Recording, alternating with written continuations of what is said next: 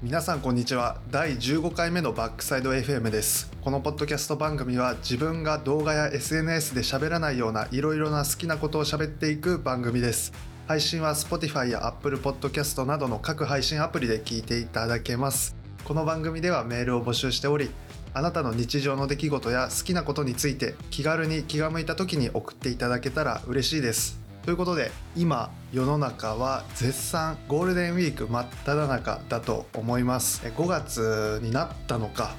5月になって気づいたらまあまあ4月が終わって残り2022年も56789101112 8ヶ月、まあ、もうすぐ上半期も終わる時期に差し掛かっています。気づいたらもう5月が終わってゴールデンウィークですか。まあ、まだこの収録段階ではゴールデンウィークじゃないんですけど今年のゴールデンウィークは個人的には、ま少し予定が入ってるかなっていう感じで、まあ、去年はひたすら家にいたかな。家に行って、まあ、動画を編集してたりしました。一昨年のゴールデンウィークは全く記憶に残ってない。もう2020年のゴールデンウィークは全く記憶にないんですけど、まあ、家にいたんじゃないかなと思います。ただ今年のゴールデンウィークは少し予定が入っていて、まあ、楽しみでもあり、まあ、どんな感じになるのかなといった感じです。で5月に入ってまあ、かなり気温も上がってるんじゃないかなと思います。4月の段階でも結構暑くなってる今日なんかはちょっと湿度が高いなって感じることが多くてうんちょっと湿度が高いのは鬱陶しいなしんどいなと思っちゃうのでえカラッとした暑さ。まあ暑いのも嫌なんですけどね、まあ、暑いのも嫌だけど、まあ、だんだん夏が近づいてくるな。夏の足音が聞こえてくるなといった感じです。暑くなってくるなこれから嫌だなって思ったりしています。で最近あの、まあ、スマホを触っていて TikTok を見たりするんですけどその TikTok を見て、まあ、TikTok らしい動画あのなんだろう、まあ、マーケティング的に作られた動画とか、えーまあ、ストーリー的な感覚で上げられてる TikTok の動画とかもあったりして TikTok 多様な動画があったりするんですけどその中でもなんだろう音楽を紹介してる動画とか、まあ、音楽をメインの置いてる動画とかがたまに流れてきてそこであこの音楽いいなっていう風に音楽と出会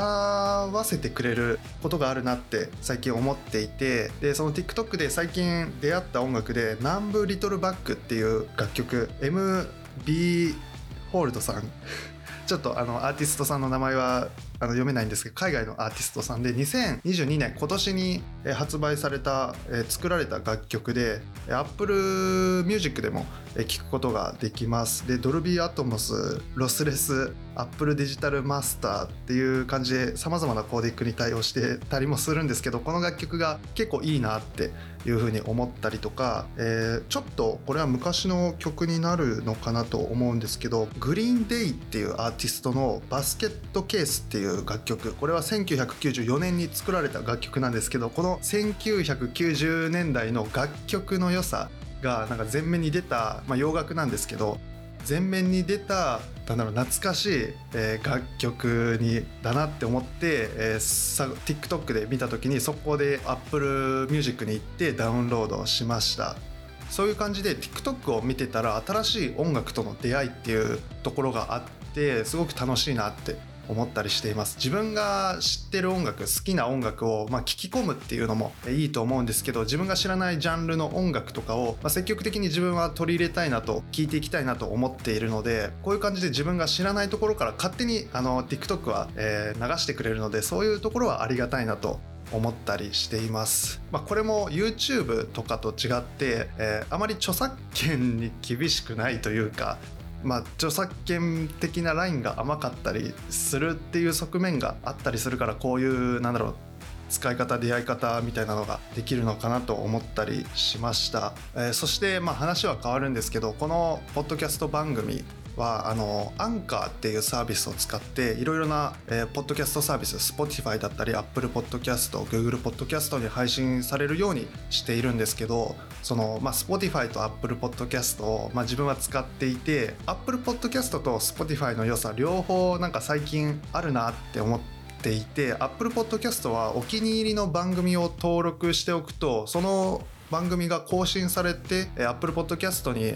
アクセスすると勝手にダウンロードしてくれたりしてそこはかなり楽だなわざわざダウンロードする必要がないので楽だなと思うんですけど聞いているポッドキャストから戻ってなんか別のエピソードにアクセスするのがすごくやりづらいなって Apple Podcast は思っていてその点で言えば Spotify は各エピソードにアクセスしやすいっていうのがあるかなと思ったりしていてただ Spotify はお気に入り登録していても勝手にダウンロードはしてくれないので自分でダウンロードボタンを押す必要があったりするっていうことを最近 Spotify、Apple Podcast をつく使っていて思ったりしています。で前回の14回目のポッドキャストのエピソードを更新した時にポッドキャストのなんだろうアナリティクスみたいなどれぐらい視聴者視聴者じゃないな、まあ、聞いてくれてる人がいますよみたいなアナリティクスを見てみると、えー、前回というか先週先々週見た時は全然そこまで聞いてもらえてないなって思ったりしていてで「デレマス10周年の記念ライブ感想会」を更新してこれもしかしたら聞いてくれる人いないかな0回だろうなって思ったら思いのほか再生されたりしていてそれに伴って他のエピソードも聞いていただけたりしていてすごく驚いています。聞いてくださっている方ありがとうございます。っていう感じなんですけどまあ今後も変わらず自分の、まあ、思ったこととか好きなこととかをこのポッドキャスト番組で話していくことができたらなと思ったりしています。そんな感じで第15回目のバックサイド FM やっていきたいと思います。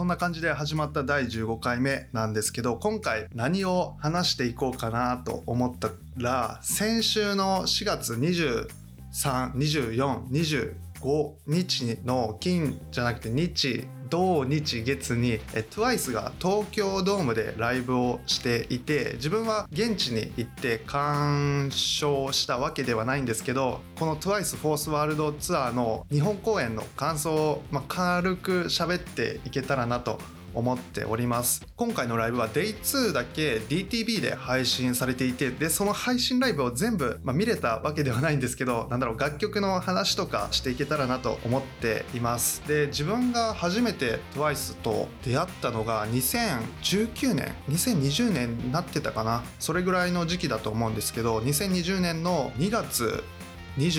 4とか、まあ、そこら辺に福岡で TWICE のライブがあってその時には TWICE の曲を聴き始めてミュージックビデオとかも見てたりしたんですけどその福岡公演に行ったりあこれは2月12とかか、えー、に行ったりでその後にあった静岡公演2月の末にあった静岡公演にも行ったりしてて2020年の頭に TWICE のライブに行ってまあ、めちゃめちゃハマって、まあ、それよりも前から徐々にはまりつつはあったんですけどライブに行ってめちゃめちゃハマっててでその後に2020年4月3月かな？3月の頭に東京ドームでライブしますっていうのがあったんですけど新型コロナウイルスが流行してしまい見合わせかな？その時は。見合わせで延期で4月になったんですけどその4月も延期中止になってしまって、えー、今回2年ぶり2年半ぶりとかに TWICE が日本でライブをするということで、えー、韓国とか、えーまあ、アメリカとかでは去年からライブはあっててて日本でも配信されたりはしてたんですけど2年半ぶり東京ドームでライブをするということであの2年前だったらチケットあったんですよね東京ドームの。しかも両日あったかな両日持ってたと思うんですけどあの返金という感じで東京ドームに行くことはできず今回もあの今回倍率がすごかったらしくて70万人が応募したとかちょっとちらっと見たんですけど、まあ、東京ドームが5万人とかちょっと収容人数は細かい収容人数は分かんないんですけど東京ドームの限られたキャパに対して数十万人が応募してかなりななんだろう当選した方もいれば落選した方もいるっていうのを、まあ、インターネット見てて思ったりしたのでかなり倍率は高かったのかなと思います。それで今回東京ドームでライブがあったんですけど自分東京ドームで東京ドームに行ったことがなくて自分が今まで追いかけてきたコンテンツとかアーティストが東京ドームでライブをしたことはあるんですけどその時はまチケット持ってなかったとかあの落選しちゃったとかでドームに行くことができずでこの2年半というか最後に自分がライブで行ったのが、まあ、TWICE の静岡公演が最後なので2年半以上なんだろう現地の空気感みたいなものをは味わってないですね。もうなんかもう忘れちゃったまであるけどそういう空気感を。まあ、今年か1年後2年後とかには、まあ、何かしらのライブにちょっと行きたいなとか思ったりはしてるんですけどね。ただまあ配信ライブもすごくクオリティがここ数年、まあ、コロナのおかげっていう言い方はあれだけど配信ライブのクオリティがすごく多分上がってるだろうしノウハウもこの12年で蓄積されてると思うので配信ライブはあの継続してほしいなと思っています。あの TWICE もいろいろなコンテンツもやっぱ現地に全部行くっていうのは日程的にも難しかったりするので配信ライブ今後もお願いしますっていうのが言いたいです自分は。それで今回3日間行われたライブで瀬戸りを、まあ、ざっと見た感じ披露する楽曲の大枠は変わってないけど少しずつ細かいところが変わってたり楽曲が違かったりしたりしてこの3日間多分全部行った人は3日間全部違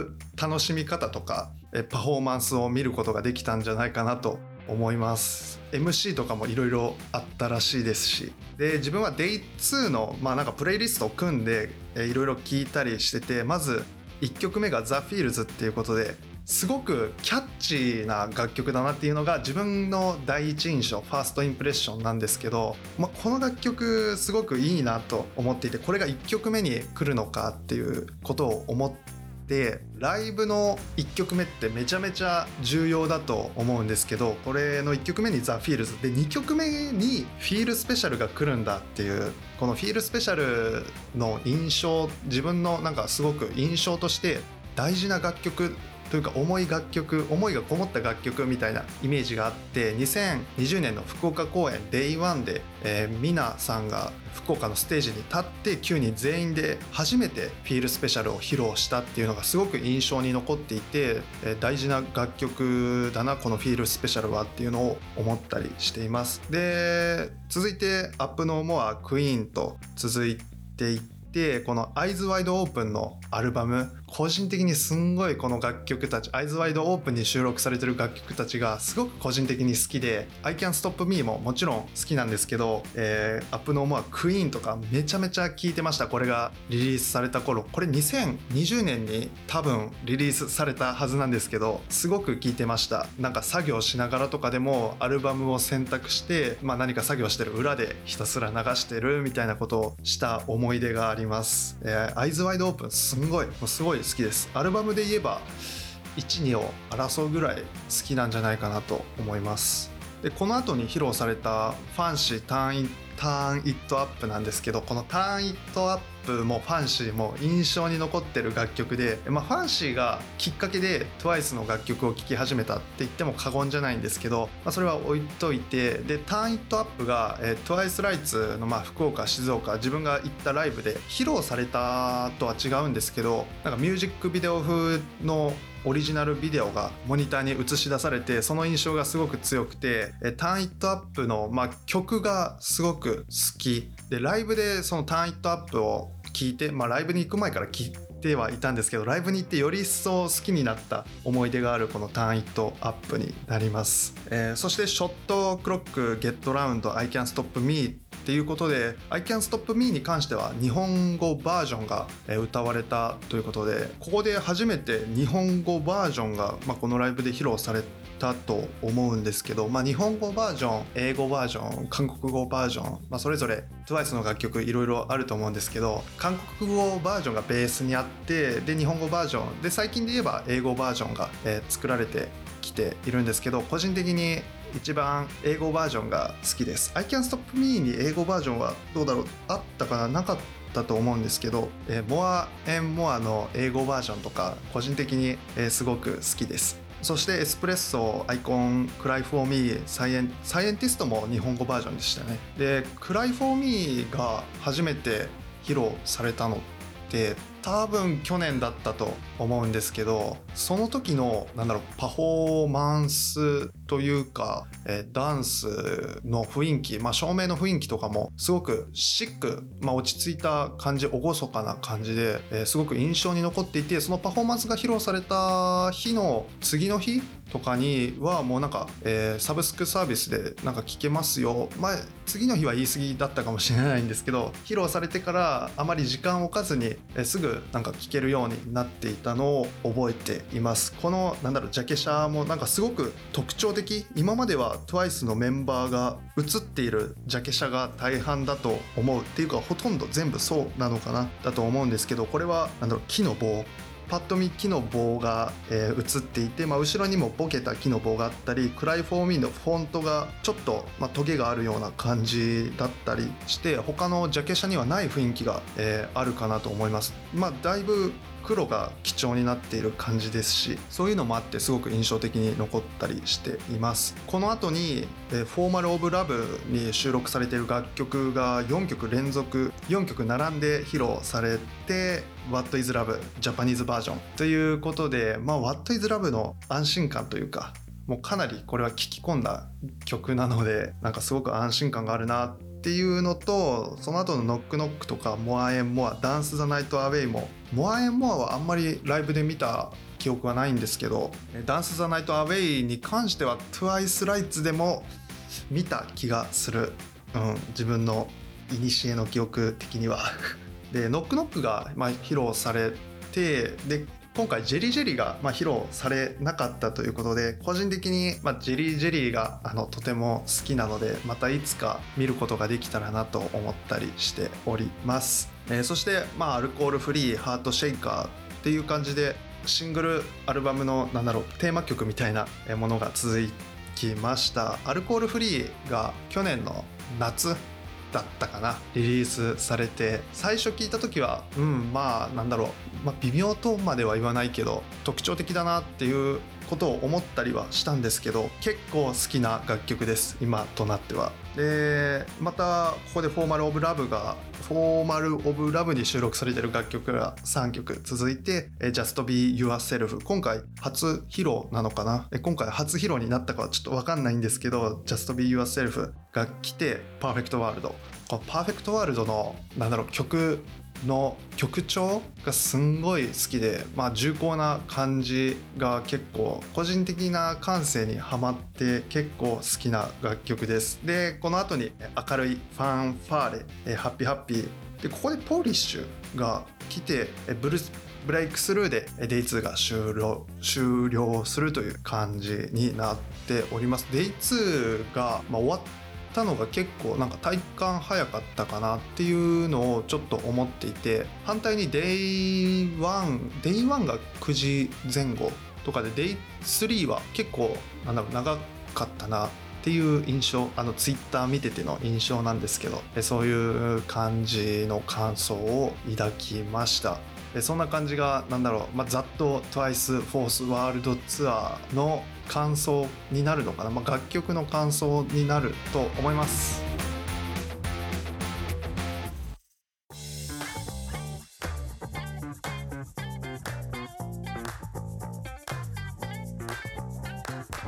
そんな感じで TWICE のライブのことを話していったんですけど楽曲の話をちょっとしたいなと思っていて今 Apple Music を見てみるとトップソングスの1位が Feel Special 2位が The Feels 3位が I Can Stop Me という感じで TWICE を象徴するあ今回 Yes or Yes やったのかな？まあ、TWICE を象徴するような楽曲たちが、まあ、トップソングスに並んでいるんですけど個人的に TWICE の楽曲で一番好きなのが「What You Waiting For」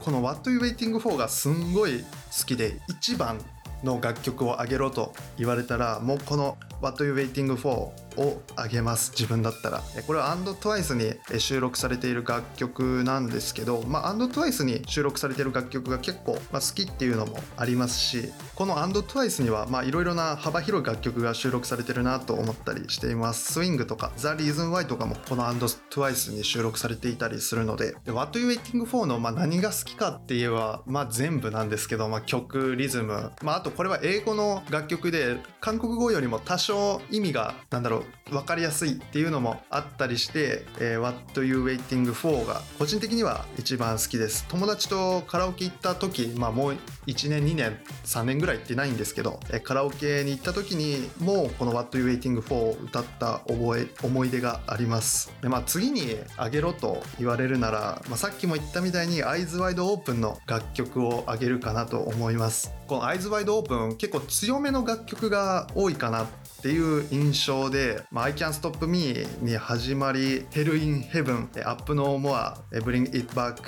とか、まあ、クイーンとかも今回披露されましたけど、まあ、こういう強い楽曲が多いかなっていう印象を Eyes Wide Open には抱いていて I Can Stop Me も、まあ、ミュージックビデオとかもダンスも結構特徴的だったりして伝わりやすい分かりやすいみたいなことを思ったりもするんですけど、まあ、Eyes Wide Open の楽曲が好きかなと思います。他で言えばまあみんな楽曲としてはまあ好きなんですけどジェリージェリーとかさっきもさっきも挙げたんですけどジェリージェリーのまあダンスがあのポップで好きみたいな感じになるかなと思います。まあ他にもいい楽曲っていうのはたくさんあるし TWICE の楽曲これ何本ぐらいあるんですかね？ちょっと全部は分かんないんですけど軽く100曲以上はあると思いますしあの2020年の自分が一人暮らしを始めた最初の、まあ、4月3月4月ぐらいにずっと TWICE の楽曲を流しながら一人暮らしをしてたのでこの楽曲聴いたらあなんか自分が一人暮らししてた時のことを思い出すなみたいな感じでなんか結びついてる記憶と結びついてる楽曲とかもあったりして、まあ、TWICE の曲はすごく聴いたりしています。あと最近の、まあ、楽曲で言えば日本語のあのベターとか、えー、クラクラとか、えー、ストロベリームーンとかすごくおしゃれな感じ全部に共通しておしゃれって言えるわけではないんですけど、まあ、おしゃれな楽曲があったりとかその前、まあ、3年4年5年前とかにリリースされた楽曲とは違う雰囲気を今の楽曲たちは持ってるなっていうのがすごくなんだ分かりやすい歴史が分かりやすいみたいな感じで楽曲からなんか伝わってくるものがとても多いなと思います。そんな感じでなんだろう、まあ、皆さんの好きな TWICE の楽曲この100曲以上ある楽曲の中で、まあ、これが一押しだみたいなのがあれば、えー、教えていただければ嬉しいです。はいそんな感じが自分の TWICE の楽曲の感想です。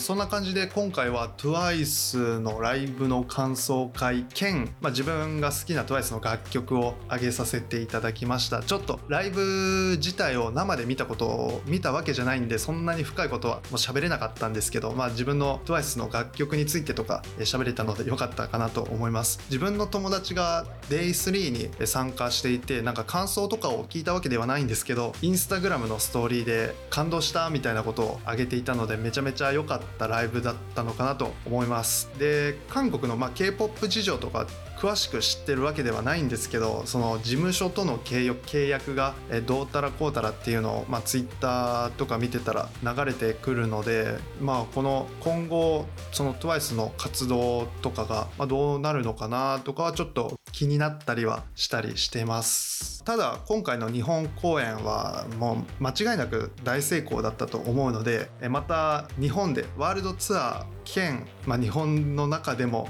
ツアーをしてほしいなと思ったりしています。また福岡とか静岡とか行きたいなとかあと大阪城ホールとかでもえぜひ京セラドームとかでもぜひライブをご検討よろしくお願いしますと。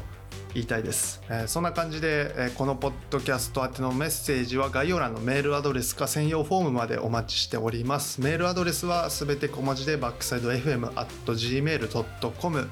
日常の話や好きなことについての話を気軽に気が向いた時に送っていただければ嬉しいです、えーそんな感じで第15回目のバッポッドキャストでした、えーそれでは今週もありがとうございました。また来週。